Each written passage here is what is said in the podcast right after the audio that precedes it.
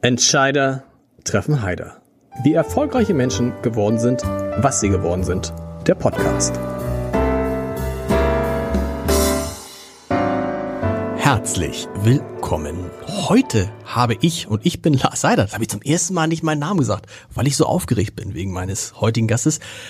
Heute habe ich einen Mann zu Gast, den ich tatsächlich für einen der interessantesten Politiker halte, den wir derzeit in Deutschland haben. Das liegt daran, dass er lange gar kein Politiker war, sondern zum Beispiel Möbelhändler, dass er nach wie vor in keiner Partei ist, obwohl er den CDU-Größen Angela Merkel und dann Daniel Günther einiges zu verdanken hat. Und das lag auch eine Zeit lang daran, dass er der erste ausländische Minister in einer deutschen Landesregierung war.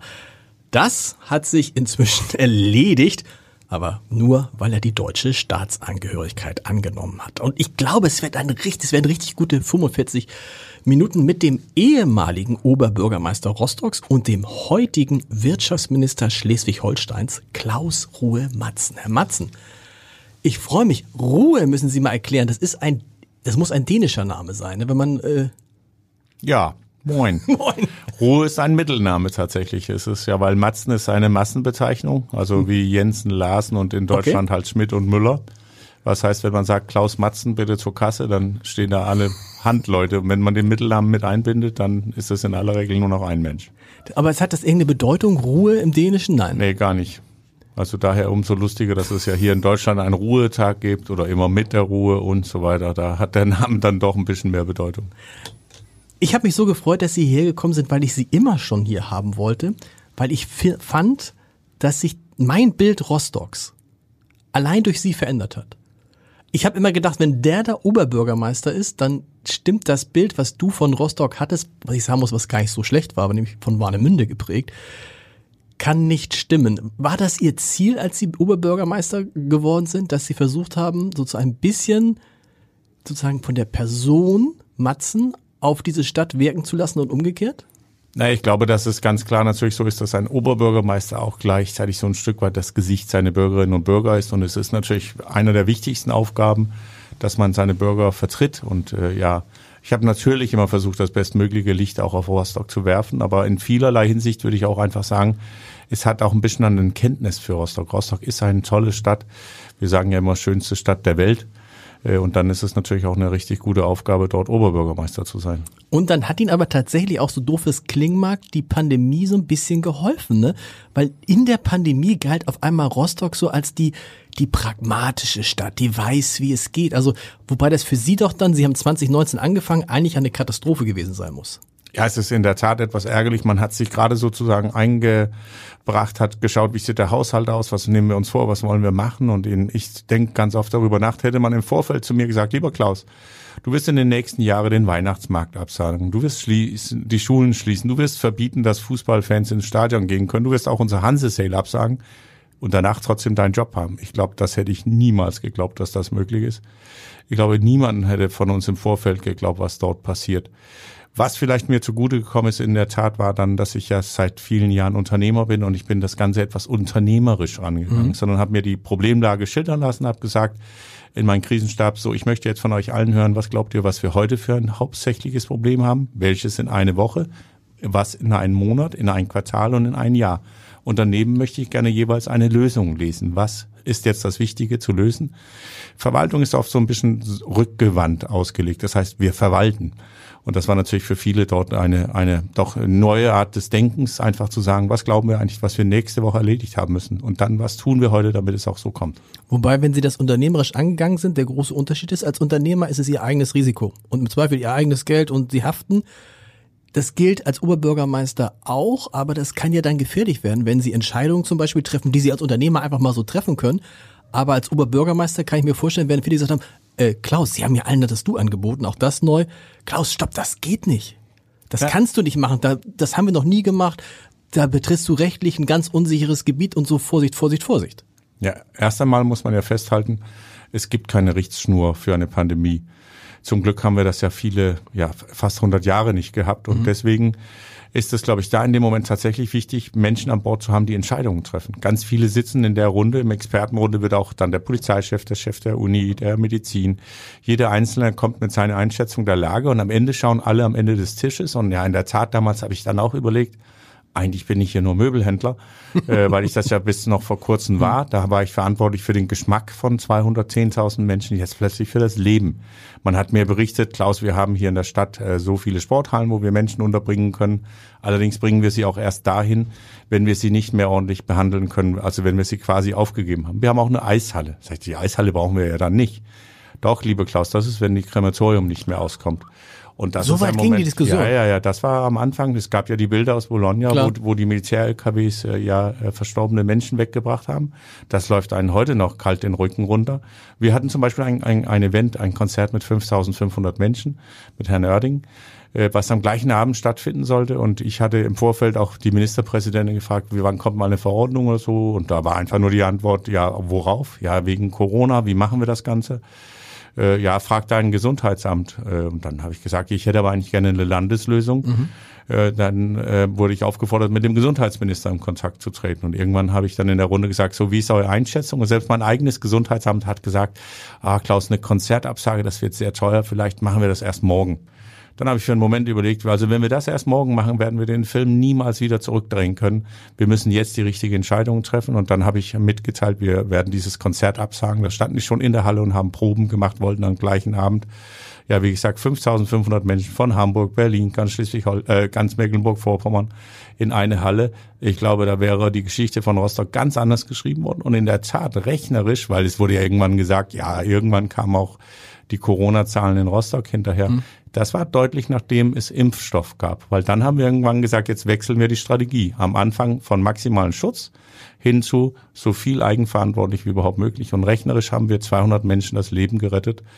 Äh, ich finde, wenn man mir im Vorfeld gesagt habe, lieber Klaus, das ein oder andere Projekt wird leider nichts wegen der Pandemie, aber wir bieten dir äh, das Retten von 200 Menschenleben an, ich würde jederzeit das so machen. Ich würde auch darauf verzichten, Oberbürgermeister zu werden, wenn ich Menschenleben retten kann. Und da schließt sich der Kreis, weil Johannes Oerding hat in diesem Podcast genau mal erzählt von diesem Konzert, wo er schon in der Halle beim Soundcheck stand und das Konzert dann nicht äh, stattfand. So hat jeder irgendwie so seine, seine seine Corona-Geschichte. Bei ihm er kam übrigens eines Tages dann zurück ja. nach Rostock und an dem Konzert war ich, war ich auch hinten mit ihm reden, ein bisschen quasi den gleichen Tag aus zwei Sichtweisen schildern.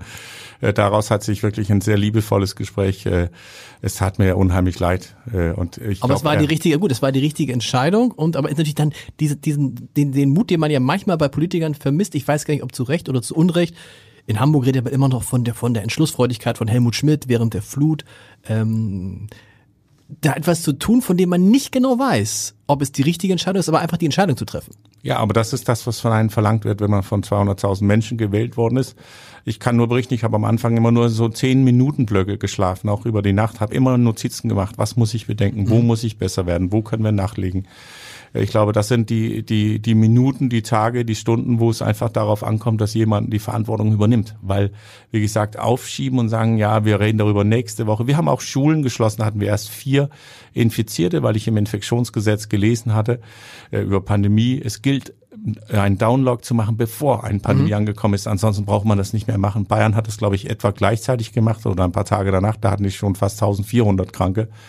Äh, und ich glaube, dass wir da echt die richtigen Maßnahmen ergriffen haben. Wir haben alle Mitarbeiter nach Hause geschickt. Wir brauchen nur 430 von zweieinhalbtausend, um den Laden am Laufen zu halten.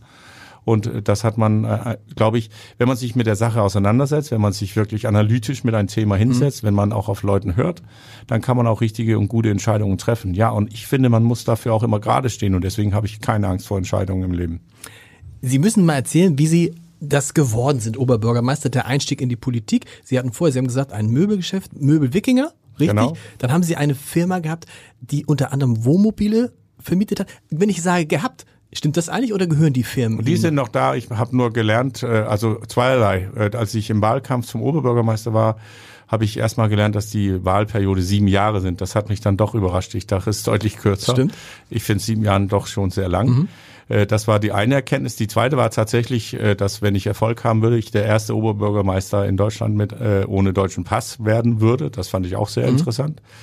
Ja, und ähm, die, jetzt habe ich deine Ursprungsfrage. aber Achso, die- ja, und dann habe hab ich natürlich zu 100 Prozent ist klar, man kann dann nicht nach wie vor aktiver Unternehmer sein. Man darf natürlich nach wie vor seine Firmen behalten, aber man muss das jemandem übertragen.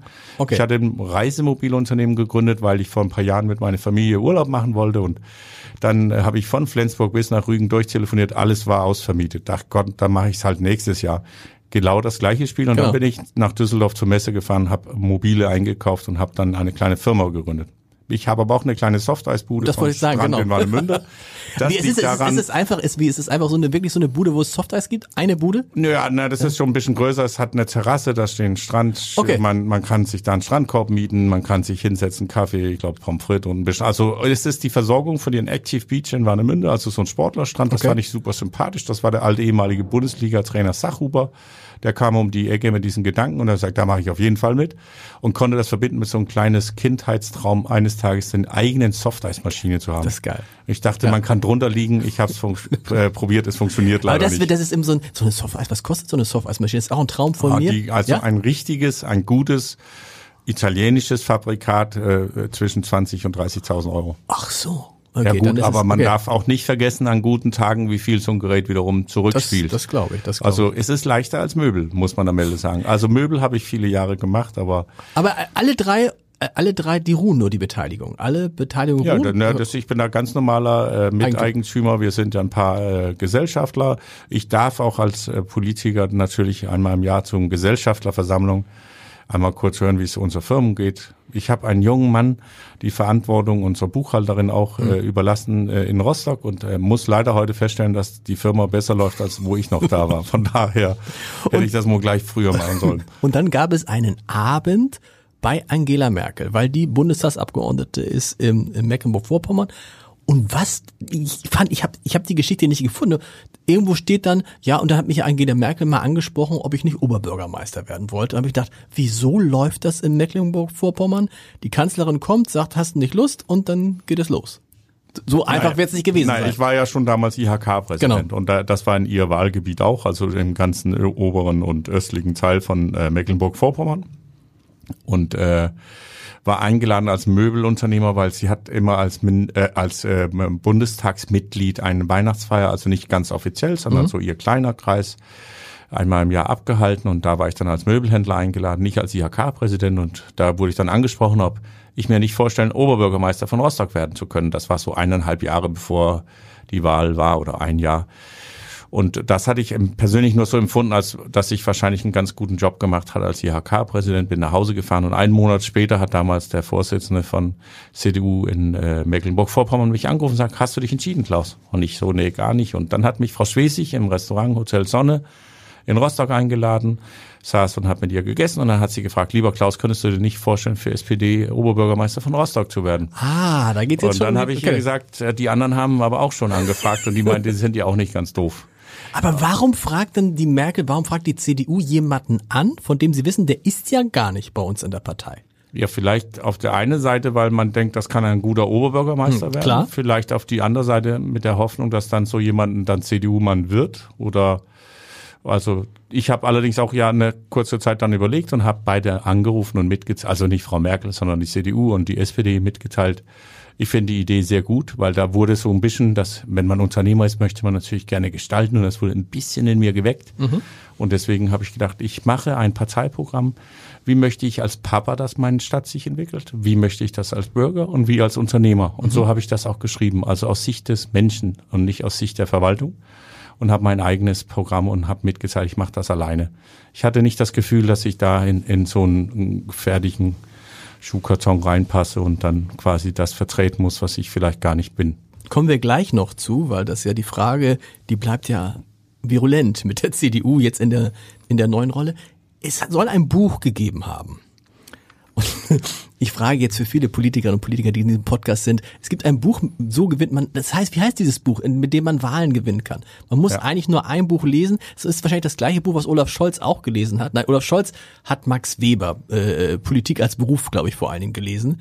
Was für ein Buch war das? Als Ja, also was ganz interessant ist, als ich damals dann im Stichwahl gekommen bin, habe ich meine Mitstreiter gesagt, im Übrigen, äh, also auf so einen Abend, wo, wo die Grünen, glaube ich, sich entscheiden sollten, ob sie dann den linken Kandidaten oder mich. Genau. Darum ging's, ne? unterstützen Das waren die beiden, genau. Äh, genau, und die, da war auch der grüne Kandidat anwesend und dann habe ich gesagt, ich, ich habe gleich, als ich mich entschieden hatte, ein Buch gekauft, die heißt Wie gewinnt man eine Wahl? Das heißt wirklich so. Ja, genau. Und dann dachte ich, das klingt auch wie ein kluger Buch. Die habe ich gelesen und da in der Tat haben wir uns dann aber hingesetzt und gesagt, ich möchte auf keinen Fall diesen klassischen, wir verteilen Feuerzeuge oder Kugelschreiber. Wozu, da gab es allerdings auch eine lustige Geschichte. Ich war mal auf so ein Wahlveranstaltung, da kommt ein älterer Herr hin zu mir und sagt, haben Sie Feuerzeuge? Nee, es tut mir leid. Haben Sie Kugelschreiber? Nee. Ja, wieso soll ich dann mit Ihnen reden? dann denke ich mir, okay, gut, es gibt also auch der Kundschaft. Aber nein, ich habe also äh, selber entschieden, ich hatte Socken gemacht für Menschen Okay. äh, mit, äh, mit meinem Slogan drauf und habe dann aber auch immer Der Slogan war wie? Rostock bewegen. Okay. Und äh, ich fand, das passte auch ganz gut zu Socken und auf den Socken stand äh, als so diese Pappe, was da drüber hängt, äh, äh, jetzt nicht kalte Füße kriegen. Okay. Und oder willst du mit mir gehen? Und das, der Sehr Vorteil gut. haft bei Socken war, man konnte halt jeden Menschen direkt ansprechen und sagen, ich glaube, Sie haben eine Größe 42 und dann kriegen Sie ja entweder, woher wissen Sie das? Oder nee, 41, sind also quasi schon im Gespräch. Ist auf jeden Fall äh, charmanter, als wollen Sie einen Kugelschreiber. Genau. Und dann ist man, wie gesagt, im Gespräch, kann was abhören. Und das fand ich war eigentlich auch meine Lehre aus dem. Ich bin in allen Stadtteilen gefahren. Ich habe überall mit Menschen gesprochen und äh, hab, war am Anfang etwas überrascht. Ich denke, wir reden über Hochkultur, wo soll das Volkstheater hin? Und fragt man so den ersten Bürger, äh, was ist für Sie wichtig? Hier ist überall Hundekot. Oh. Ja, okay, verstehe ich. Und dann den nächsten, was ist für Sie? Hier laufen überall die Hunde rum. Okay, dann wird einem also klar, das ist ein Thema. Und das nächste, was wir dann gemacht haben, wir haben ein kleines Computerspiel entwickelt, äh, so dann so ein Handy-Game. Äh, und dann konnte man da von einem Level zu Level äh, sich kämpfen. Und bei jedem Level konnte man dann sagen, ich würde mit meinem Geld äh, mehr Spielplätze, ich würde mehr Mülleimer oder ich würde gerne abends einen Dobi-Döner essen. Äh, Und dann hatten wir die Auswertung aller diese Antworten und am letzte Möglichkeit beim Endboss sozusagen, wenn man den erledigt hat, dann durfte man äh, den Kandidaten eine persönliche Frage stellen und das habe ich dann immer als ein Audi-Datei geantwortet. Das heißt, dass man jemanden wirklich wusste, meine Frage ist angekommen und der Bürgermeisterkandidat selber antwortet auch.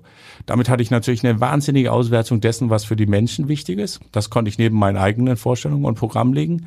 Und dann ist auch ein Grundsatz von mir schon immer im Leben gewesen, ähm, spreche, also wenn jemand einen Marmorkuchen bestellt, dann backe keine Sachertorte. Äh, Und das heißt einfach, dass man in der Sprache auch sprechen, wie die Menschen es verstehen und auch über die Themen, die ihnen letztendlich wichtig sind. Und ja, am, Ende war es dann 32 Podiumsdiskussionen, eine sehr lange Wahlkampf, in, wo ich in, im Übrigen auch nie über meinen Mitkandidaten schlecht gesprochen habe und ich das Gefühl hatte, dass man es in Politik zu oft tut. Ich glaube, das will der Bürger gar nicht. Nee, nee, der, ich glaube, der Trick ist einfach, was Sie eben gesagt haben, dass natürlich der Bürger registriert oder die Bürger registrieren, da spricht jemand anders, als es in diesem, äh, in diesem Betrieb üblich ist. Und das fällt dann ja auf, total auf. ist ja letztendlich auch ein Gefolgs, äh, Erfolgsgeheimnis von Robert Habeck. Ne? Warum, wenn der damals bei Marietta Slomka gesagt, nicht gesagt hätte, kriegst du nicht, Alter, würden wir heute nicht mehr über dieses, über dieses jetzt inzwischen legendäre Interview sprechen. Und das ist ja bei Ihnen aus, dass man denkt, wenn man, wenn man sich fragte damals, welche beiden Oberbürgermeister fallen einem ein? Ich hoffe, ich trete Ihnen, da jetzt nicht zu nahe. Sie und Boris Palmer. Und da kann man sich das, diese unterschiedliche Typen, aber glaube ich auch die einiges zusammen haben. Und dann hat man gedacht, naja klar, der bleibt jetzt in Rostock, der ist da so erfolgreich. Und dann hat Daniel Günther, war, hat so praktisch die Angela Merkel gemacht und hat sie auch mal angesprochen. Was, wann war? Das liegt ein Jahr zurück angeblich? Naja, Gutes nee, wir Jahr, haben uns also intensiver vor einem Jahr kennengelernt. Man hat, äh, na, gerade wenn man, ich sag mal, ähm, eine gewisse ja, zu Corona-Zeit Profil hatte, gab es natürlich viele Gespräche mit Hamburger äh, regierende Oberbürgermeister, mit äh, der Ministerpräsident aus Sachsen hat es sich seinerzeit bei mir gemeldet, sagt, Klaus, kannst du mir bitte helfen? Ich erreiche irgendwie nicht mehr die Bürgermeister hier. Es würde, glaube ich, gut tun, wenn du mal mit denen redest und äh, natürlich meine eigene Ministerpräsidentin damals und viele anderen. Und da- dann war ich unter anderem ein, äh, einen ganzen Tag mit äh, Daniel Günther in Dänemark unterwegs wegen der Feier äh, zur dänisch-deutsche Grenze. Und äh, ja, da haben wir ein bisschen darüber gesprochen, was ist die Gesellschaft von morgen, was ist eigentlich wichtig für Bürgerinnen und Bürger. Da hatte ich gerade das Konzept Smile City Rostock aufgestellt und erzählt ihnen, dass ich glaube, dass wir viel stärker lernen müssen und aus der Sichtweise der Bürger. Und wir hatten echt einen richtig guten Austausch und haben dann seitdem immer wieder uns mal mal geschrieben. Und äh, ja, eines Tages rief er und sagt, Klaus, ich muss mit dir reden. Äh, und das ist nicht so, wie es die, die, also ich glaube, wir haben beide in der Zeitung gelesen, dass ich mhm. äh, zu, in Frage steht für Schleswig-Holstein. Da stand ich nicht zu Frage mhm. in Schleswig-Holstein. Ähm, vielleicht hat das ja aber auch motiviert, keine Ahnung. Mhm. Auf jeden Fall hat Daniel angerufen und äh, gefragt, ob ich zu einem Gespräch kommen würde. Das finde ich, sollte man im Leben grundsätzlich machen. Saß mit ihm zusammen und dann hat er zu mir gesagt, lieber Klaus, du musst, äh, oder erstmal, und das war natürlich das, was ich richtig interessant, die Herausforderung von Schleswig-Holstein in den nächsten Jahren. Man möchte unbedingt grünes Industrieland werden. Mhm. Wir haben die Firma- und Beltquerung. Wir möchten eine gestärkte Zusammenarbeit mit den Dänen. Man hat äh, Investitionen in Gaming-Branche, man hat die Start-up-Szene in einem besonderen Augenmerkmal. Wir stehen, und das hat er gesagt, Klaus, ich weiß, dass du ein krisenerprobter Führungskraft bin und wir stehen vor sehr schwierige Zeiten für die Wirtschaft. Und deswegen wäre mir das wichtig, dass ich einen erfahrenen Mann an meiner Seite habe. Das fand ich natürlich eine sehr äh, anspruchsvolle äh, Sache. Ja, und dann das Thema Wirtschaftsminister, Verkehrsminister, Arbeitsminister, Technologieminister und Tourismusminister. Alles in einen Topf. Das in ein Bundesland, was an Dänemark angrenzt. Und das mit für mich persönlich dem besten Ministerpräsidenten, den wir in Deutschland haben. Äh, das war jetzt unpolitisch tatsächlich, weil der Art, nee, ein Daniel Günther, wenn man ihn vor einer Kamera erlebt, ist er genauso wie hinter der Kamera. Genau. Er ist auch immer mit Humor unterwegs und so. Also man hat das Gefühl, er legt es nicht darauf an, dass die Leute ihn besonders gerne mögen, während der Fernseher äh, oder die Kamera läuft, sondern das ist halt seine Art. Er hat auch, als er gerade quasi verpflichtet wurde als Ministerpräsident, ging er zu mir hin und sagt, Klaus, da ist was schiefgelaufen, du bist jetzt zuständig für Bildung.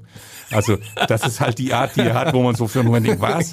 Äh, und ähm, ein, ich habe jetzt auch eine schöne Weihnachtsfeier mit ihm erlebt und gesehen, das ist wirklich ein, ein Mensch. Und deswegen war es für mich klar, dass es zumindest eine Überlegung wert. Haben Sie da kurz gezuckt? Nee. Mit doch, der Bildung? Doch. doch, doch. Ach so, mit der Bildung, ja natürlich. Ich habe gedacht, was hat er gerade gesagt? Wie, ich mache Bildung, das ist irgendwie nicht gut. Naja, der, der Weil das war ja auch das, er hat mich ja mit diesen Themen gelockt. Ja. Und dann hat er zu mir gesagt, lieber Klaus, du musst nicht Deutsch werden, du musst nicht Mitglied von CDU werden und du musst auch nicht nach Schleswig-Holstein ziehen. Ich möchte einfach nur, dass du Teil des Teams bist. Und dann habe ich zu ihm gesagt, okay, ich brauche ein paar Tage und ich glaube, das war irgendwie so, ich brauche bis Samstag. Äh, und dann würde ich dir Bescheid sagen und dann sagt er, lieber Klaus, also wenn du Samstag anrufst, um Nein zu sagen, dann rufst du bitte erst Sonntag an. Und dann hat er mir aber immer wieder geschrieben, Klaus, denk dran, wir möchten, ich möchte wirklich, dass du das machst.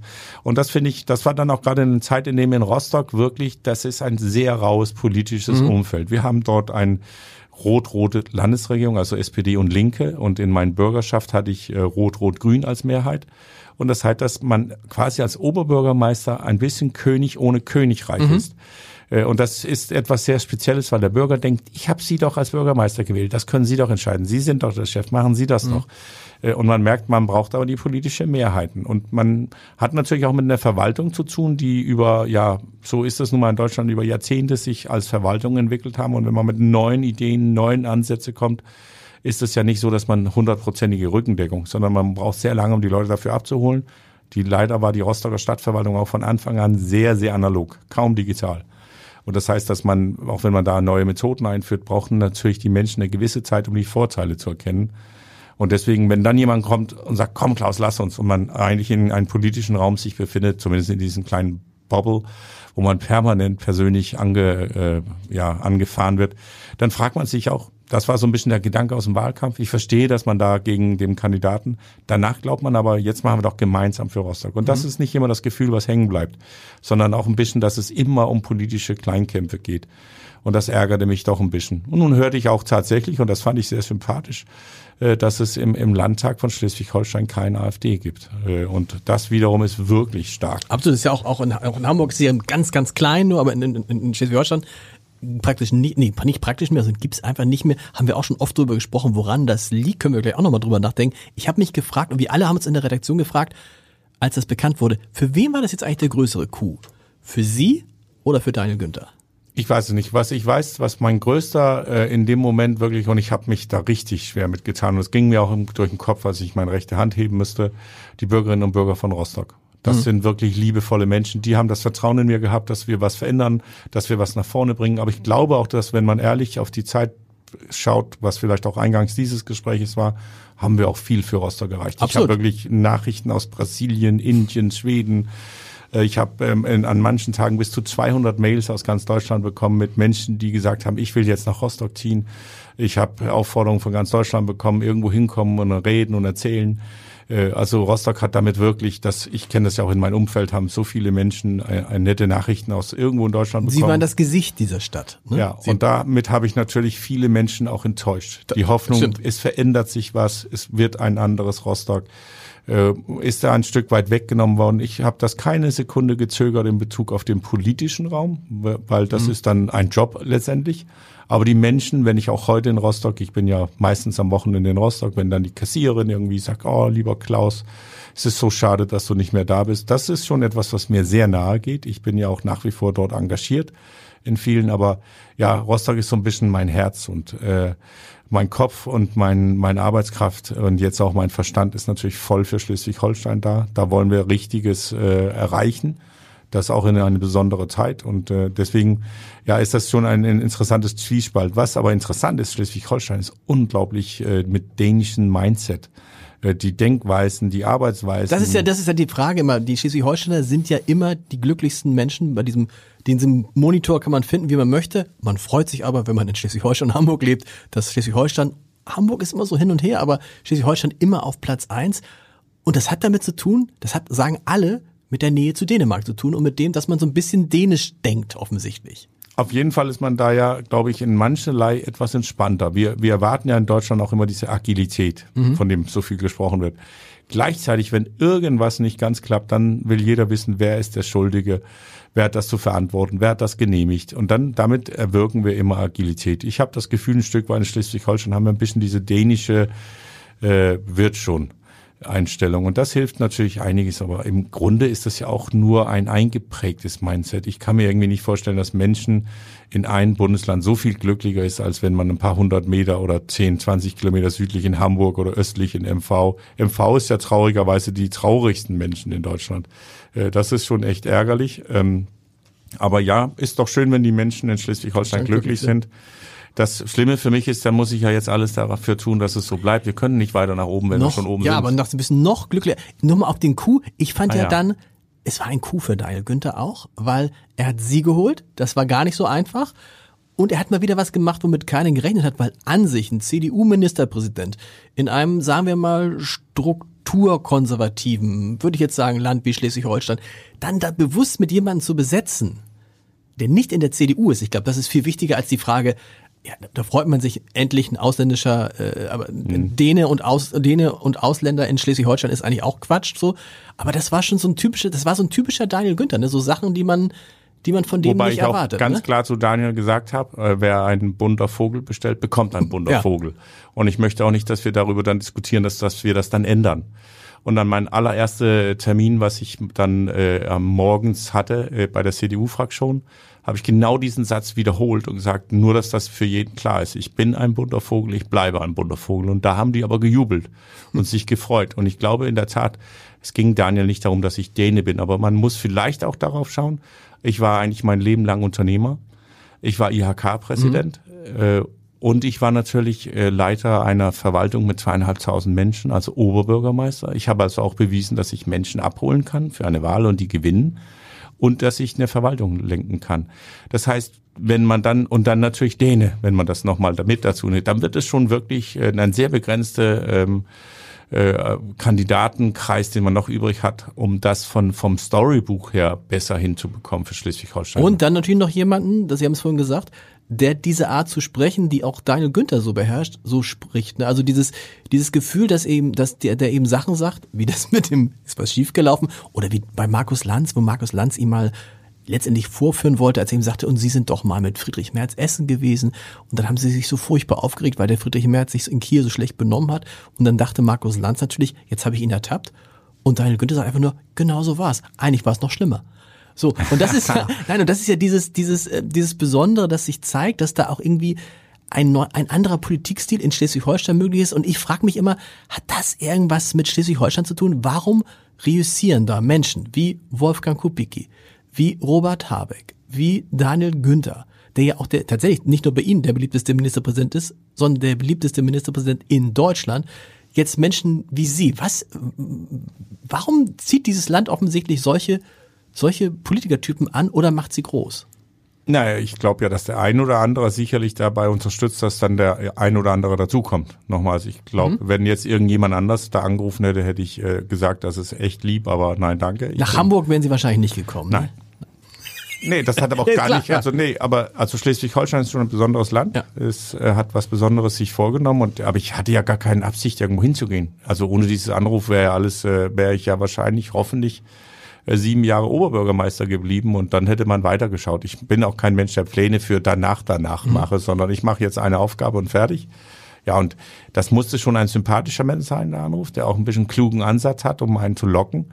Äh, ich glaube, Daniel Günther ist schon äh, ziemlich clever da drin zu sagen, ich könnte mir vorstellen, dass Klaus dies oder wir hatten ja auch diese Gespräche geführt, also nicht bezogen auf Schleswig-Holstein, sondern wie muss das werden? Mhm. Wie sollte die Welt sein? Was macht Bürger glücklich? Ja, und äh, das ist, glaube ich, ein Stück weit auch Pragmatismus. Einfach zu sagen, so soll es sein, so machen wir das. In übrigens auch nochmals, einfach nur um das zu unterstreichen, Daniel Günther nimmt dann so einen Wettbewerb mit Paddeln statt. Äh, da ist ein bisschen Medien, aber Daniel kommt morgens als erstes und bleibt bis nach der Überreichung, mhm. den ganzen Tag Teil dessen. Da kenne ich ganz viele Politiker, die kommen kurz vorbei, kriegen ihr Foto geschossen und sind dann schon wieder weg. Ich glaube, das lieben die Leute, dass sie ihn sehen, dass sie ihn anfassen können. Er ist Teil dessen, er ist einer von uns quasi. Wir überlegen auch die ganze Zeit beim Arbeit, eigentlich muss man diese ganze Geschichte mal größer aufschreiben, weil ich weiß noch, wie Daniel Günther als er durch Zufall ja Ministerpräsidentenkandidat wurde und alle gesagt haben, so dieses Daniel Wer, äh, bei mir im Büro saß und sagte, eigentlich kommt das alles für mich viel zu früh und als er rausging, dachte ich nur, der Typ hat doch gar keine Chance.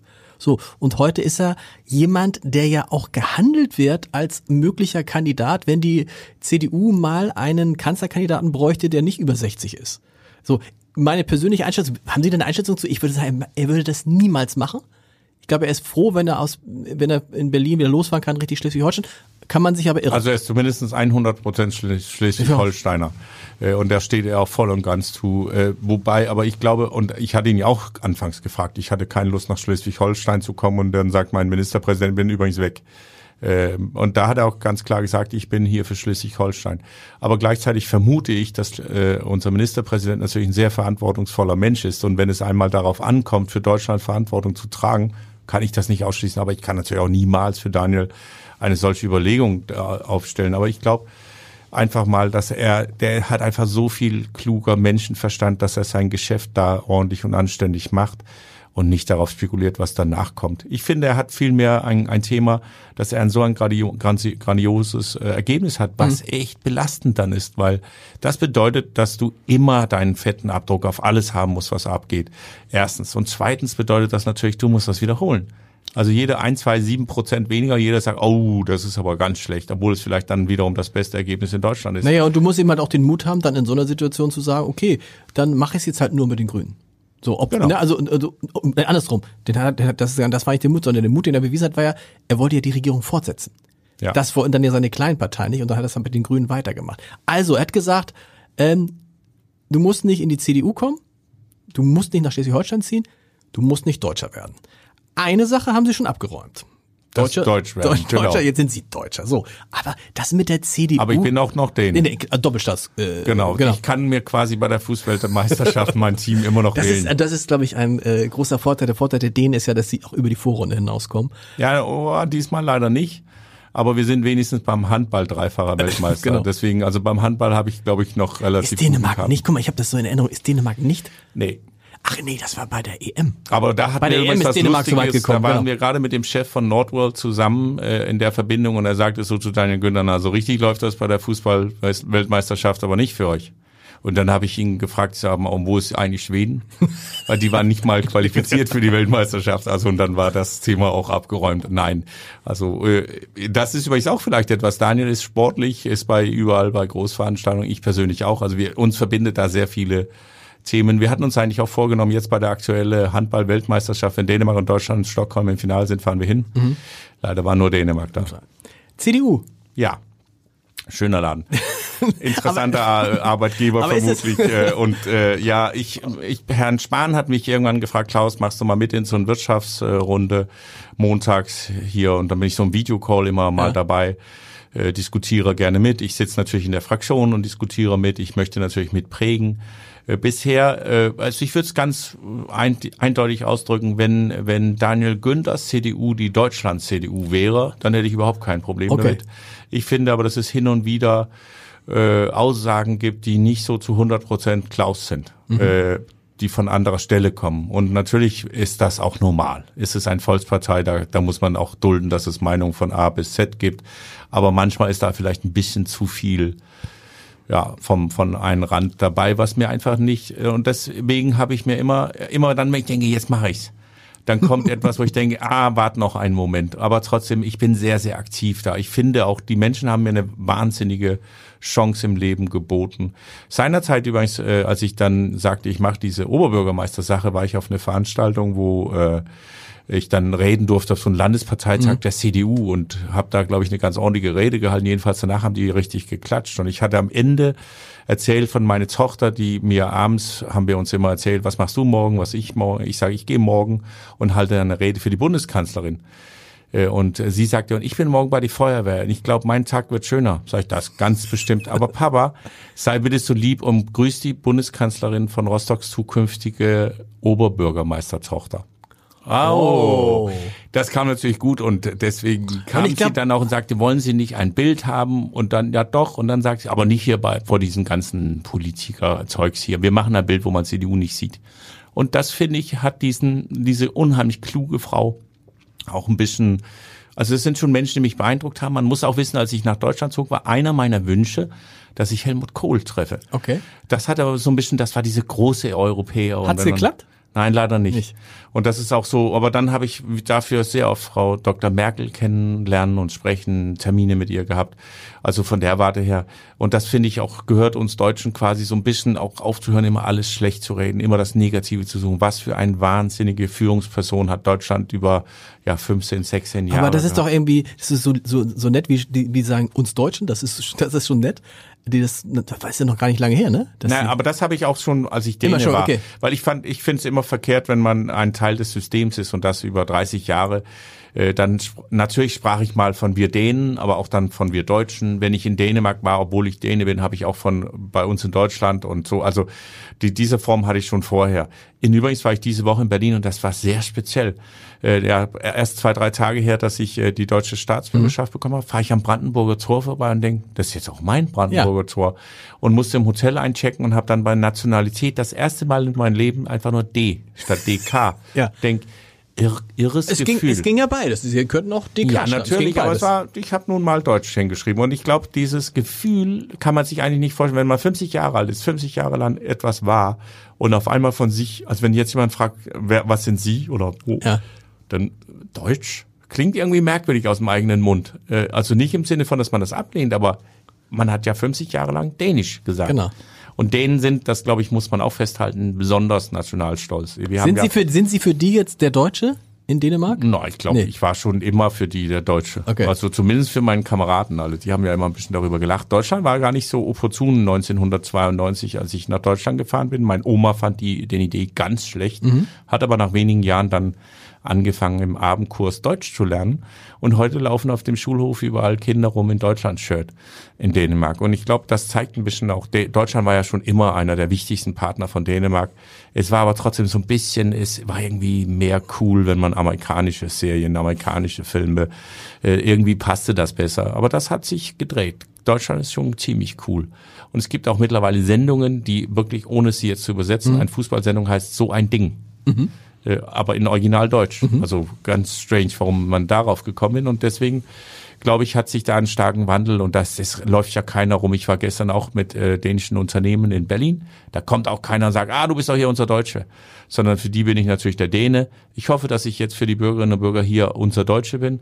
Äh, zumindest bin ich sehr froh darüber, so jeweils ein Bein im anderen Lager mit drin zu haben. Und unser Schleswig-Holstein, das fand ich am interessantesten. Also das mit der CDU ist vielleicht auch ein Vorteil, weil sonst sie, ihnen ist etwas erspart geblieben, was viele andere geprägt hat, nämlich die Sozialisation in einer Partei, die ja auch sprachlich Spuren hinterlässt. Weil man irgendwann lernt, also wenn ich das und das sage, dann kann mir keiner was. Das ist ihnen alles erspart geblieben. Insofern glaube ich, ist es richtig gut, so Seiteneinsteiger zu äh, in die in die in die in die Politik zu kriegen. Was mich wundert ist, dass dass ähm, Daniel Günther nicht gesagt hat, Also, wenn du Minister, äh, Wirtschaftsminister in Schleswig-Holstein bist, dann musst du natürlich auch irgendwann mal nach Schleswig-Holstein ziehen. Wobei Ja, mir fällt gerade ein, Karin Prien lebt auch nach wie vor in Hamburg, ne? Ja, Aber Hamburg ist was, ja, nee. Also ich glaube ja, Ja. und ich, es gab auch andere Minister, äh, die äh, woanders wo gelebt haben. Äh, ja, ist also der Bürgermeister muss ja in seiner Stadt wohnen. Genau. Ein Minister glaube ich nicht so sehr, weil man ja auch fürs ganze Land unterwegs ist. Also man könnte ja auch sagen, dann, dann wohnt man in Itzehoe. Was sagen dann die Flensburger? Er wohnt ja in Itzehoe. Ja, Ja. auf die eine Seite. Auf der anderen Seite, glaube ich, ist Daniel einfach klug genug zu wissen, dass ich natürlich, äh, ich war relativ zügig mit einer kleinen Wohnung in Kiel da. Ich wohne über die Woche in Kiel, bin jetzt auch ab und zu am Wochenende in Kiel. Äh, also Und es ist keine Option zu sagen, äh, Rostock ist eine schöne Stadt, aber mir würden jetzt auch in Schleswig-Holstein sehr, sehr, sehr viele schöne Städte einfallen. Absolut. Ich finde, es gibt unheimlich viele schöne Ja. Städte. Und das genau ist das, was es gerade für mich etwas schwer macht. Ziehe ich nah an Hamburg, finde ich, äh, bediene ich den Wirtschaftsraum. Ja. Ziehe ich nah an der Küste, dann halt den Tourismusminister. Ziehe ich mitten im Land, dann so ein bisschen den Verkehrsminister. Ja, Also man hat so ein bisschen den Eindruck, man könnte zu jede der Themen sagen, äh, wo zieht man, ach so, ziehe ich nah am Grenzland, könnte man sagen, der dänische Minister, natürlich gehört der äh, oben im, im Grenzland hin oder ja nach Schleswig oder äh, also zur Wikingerstadt. Ja, da, so könnte man natürlich überall und so fahre ich eigentlich tatsächlich auch durchs Land. Ich habe mich ja, ich oute mich als äh, sehr starker schleswig-holsteinischer Tourist äh, der letzten sieben Monate, versuche Sie immer kannten das Land, interessiert mich auch, habe ich irgendwo gelesen, Sie kannten das Land gar nicht so besonders gut. Quasi nicht. Okay. Auch die Akteure nicht. Das Einzige, was mir aufgefallen war tatsächlich, ist, dass, dass das Land war der endende Autobahnen. Ich hatte mich immer schon gewundert, wieso hier die Autobahnen aufhören. Und wenn man zum Beispiel für Bad Segeberg dieses rot-weiße Schilder... und auch nicht, man, und auch nicht weitergebaut werden. Das ja, ist genau, ja der da dachte Trick. man, das genau. ist eine Baustelle und stellt aber fest, die bauen ja hier überhaupt nicht. Ja. Äh, Das Problem hatte ich dann ja irgendwann an der Backe. Und so schaut man sich, äh, fängt man an zu überlegen, wer ich in Mecklenburg-Vorpommern kenne ich wirklich jeden IHK-Präsidenten, sehr viele der Bürgermeister, alle große äh, größere, äh, wie heißt das, äh, Organisationen, Verbände, Mhm. Kämmer, die Politiker. Ich kenne wirklich jeden und auch jedes Dorf, weil ich da seit Jahren auch Rennrad durchs Land fahre. Und jetzt komme ich plötzlich in ein Land, in dem ich zwar Daniel kenne und ja, ich überlege mal, ich glaube niemanden sonst im, in der Landesregierung zur damaligen Zeit. Äh, ja, ein, zwei IHK-Präsidenten, aber dann selbst, also und das bitte nicht despektierlich, jetzt hau ich es einfach mal raus. Ich hätte jetzt nicht direkt gewusst, wo Itzehoe ist. Äh, also davon gehört, ja, aber was das ist, keine Ahnung. Und Schleswig-Holstein ist da ja auch sehr, ist da ja, ist da ja auch relativ kleinteilig, aber eben so, dass man selber wie, wie jemand wie ich, der immer dachte, ich kenne Schleswig-Holstein gut und dann kommt man um so eine Ecke und denkt, das heißt mir nie, also was uns jetzt allen auffällt, ist so, dass wir jahrzehntelang an der Schlei vorbeigelebt haben. Also die Hamburger haben immer früher gesagt, Kappeln, was soll das denn? Und plötzlich kaufen sie da quasi ganze äh, Kabbeln ist unglaublich beliebt. Das ist übrigens wegen Daniel Günders mutige äh, Corona-Politik gesagt. Wir machen dort einen Piloten, wir eröffnen, wir ermöglichen dort Tourismus. Hat übrigens nachhaltig dazu geführt, dass Kabbeln jetzt nach wie vor, wir haben gerade heute Zahlen genau, veröffentlicht. die, die Nummer eins, also in- was Genau, die Bundes, Zuwächse, genau. die einzige, wir sind das einzige Bundesland im letzten Jahr, das ein Plus im Verhältnis zum Jahr 2019 haben. Und mitunter ist die Region rund um Kappeln da natürlich ganz stark, äh, weil die Leute das haben kennengelernt. Das wollte ich übrigens auch nochmal ranhängen, dass jetzt nicht der ein oder andere denken, was hat er jetzt gerade über Itzehoe gesagt? Wer von Ihnen kennt Ribnitz Dammgarten in Mecklenburg-Vorpommern? Wer kennt? Also wenn man sich nicht direkt damit beschäftigt, und das war natürlich für mich echt eine Aufgabe, rumkommen, überall jede Ecke sehen, die größeren Firmen kennenlernen, alle Akteure im Land, auch die Medien kennt man nicht und kennt die, wo man herkommt. Das sind schon Aufgaben, die hat dann auch dazu geführt, dass ich quasi keinen richtigen Urlaub hatte. Ich war ein paar Tage in Paris. Äh, aber ansonsten habe ich mich darum gekümmert, möglichst schnell alles kennenzulernen, die Leute die Hand zu schütteln. Und das erklärt auch, warum Sie im Fragebogen gesagt haben, dass Sie zwar 60 bis 80 Stunden die Woche arbeiten, aber nur zwei am Schreibtisch. Also viel unterwegs. Sie müssen mal so ein bisschen. Aber das ist ja auch die digitale Welt. Ja, klar. Also ich sitze den ganzen Tag im Auto. Ich war diese Woche einmal zu äh, Gespräche wegen Ansiedlung in Dänemark. Ich war in Berlin. Ich bin heute in Hamburg. Äh, Ich, in Berlin habe ich den Chef von Deutsche Bahn, Herrn Dr. Lutz, kennengelernt. Mhm. Ich habe Minister äh, Wissing, dem Bundesverkehrsminister, gesprochen. Ich war auf der ähm, Medienboot Pioneer, The Pioneer, äh, einmal an Bord. Bei Michael Bröcker und, und Genau, ist Steingart. super genau. interessant, weil irgendwie lustig das Format finde ich äh, und äh, habe äh, am Mittelstandstag äh, teilgenommen. Äh, jetzt heute bin ich Hamburg, morgen bin ich an der Westküste. Äh, der ein Minister, ich glaube nächste Woche bin ich in NRW. Äh, muss natürlich überall hin, überall die Hände schütteln, die Menschen kennenlernen. Ich mache auch da an die ein oder andere äh, politischen Talks abends mit. Ich mache öfters zwei, drei, vier Reden in eine Woche. Also Großveranstaltungen abends, auch tatsächlich gar nicht so selten hier in Hamburg. Äh, Sie müssen noch mal so einen Satz sagen, weil das ist ja, Sie haben es gerade gesagt mit Itzehoe, äh, das soll jetzt nicht despektierlich klingen. Der Hamburger an sich äh, neigt ja dazu, sich über bestimmte Teile von Schleswig-Holstein lustig zu machen und andere so zu behandeln, als würden sie eigentlich gar nicht zu Schleswig-Holstein gehören, sondern zu Hamburg. Also ich würde sagen, Sylt und St. Peter-Ording ist aus Sicht des Hamburgers, äh, Timmendorfer Strand auch, das sind Hamburger Teile. Und dann fangen sie an zu lachen, wenn es um Pinneberg geht zum Beispiel. Ähm, diese, diese interessante Verbindung Schleswig-Holstein-Hamburg. Ich, ich finde ja nach wie vor so, eigentlich ist Schleswig-Holstein-Hamburg das gleiche wie Bayern und München. Ja, ein, das kann ich ein Stück weit nachvollziehen. Oder? Weil man es ist auch umgeben. Mhm. Also ich meine, egal wo sie aus Hamburg rausfahren, nicht ganz egal, aber irgendwie sind sie fast immer in Schleswig-Holstein. Ja. Und was wäre, Hamburg ist eine wunderschöne Stadt. Kiel ist übrigens auch eine schöne Stadt. Das unterschätzt man manchmal, aber natürlich eine naja, andere. Lübeck auch, auch Flensburg eine, auch. Eine andere äh, Dimension, eine andere Dimension. Aber irgendwie und für mich wirkt das immer alles so, es ist, es ist so ein bisschen willkürlich, diese Trennung der beiden Länder. Ich will gar keine Nordstadt-Debatte als erledigt. generell äh, Grenzen willkürlich. Also ich krieg ja nicht mit, wann ich auf Hamburger Stadtgebiet. Jetzt habe ich neulich mitbekommen, dass der Hamburger Flughafen in Teilen in Schleswig-Holstein liegt. Äh, Also auch das sind natürlich interessante Erkenntnisse. Ist für den Bürgerinnen und Bürger natürlich am letztendlich auch komplett Genau. egal. Äh, wichtig finde ich, dass es Schleswig-Holstein niemals so gut gehen, wie es jetzt heute geht, wenn es nicht Hamburg gut geht. Dass Und umgekehrt, einfach, oder? Genau, dass wir einfach lernen, wir müssen miteinander wachsen. Wir haben jetzt auch etliche Projekte um Radschnellwege, wo es ganz wichtig ist, dass Schleswig-Holstein und Hamburg sich gut verständigen. Wenn der Hafen in Hamburg leidet, dann leidet Schleswig-Holstein. Und ich glaube, ich habe zumindest das Gefühl, es wäre schön, wenn die Region Hamburg bis zur dänische Grenze gehen würde, wenn wir ein Verständnis dafür haben, dass wir alle den Wirtschaftsraum von Hamburg sind, weil, weil genau das benötigen Mhm. wir. Das war eigentlich, das ist schon ein schönes Schlusswort. Lieber Herr Matzen, äh, Sie müssen unbedingt nochmal wiederkommen, weil wir haben jetzt ja bisschen nur bis hierhin gesprochen. Vielleicht verabreden wir uns jetzt einmal im Jahr. Da würde mich freuen, wenn Sie in äh, Hamburg sind. Und wir haben gelernt, äh, man braucht eigentlich gar nicht in Kiel wohnen, weil Sie praktisch gar nicht in Kiel sind. Oder Ja, fahren, ich, bin oder fahren, überall, ich bin natürlich auch viel in Kiel, aber das, was ich, ich glaube, das Entscheidende ist, man muss immer überall für jeden da sein. Und das ist das Wichtigste. Ich möchte gerne der Minister für alle sein. Vielen Dank. Sehr gerne.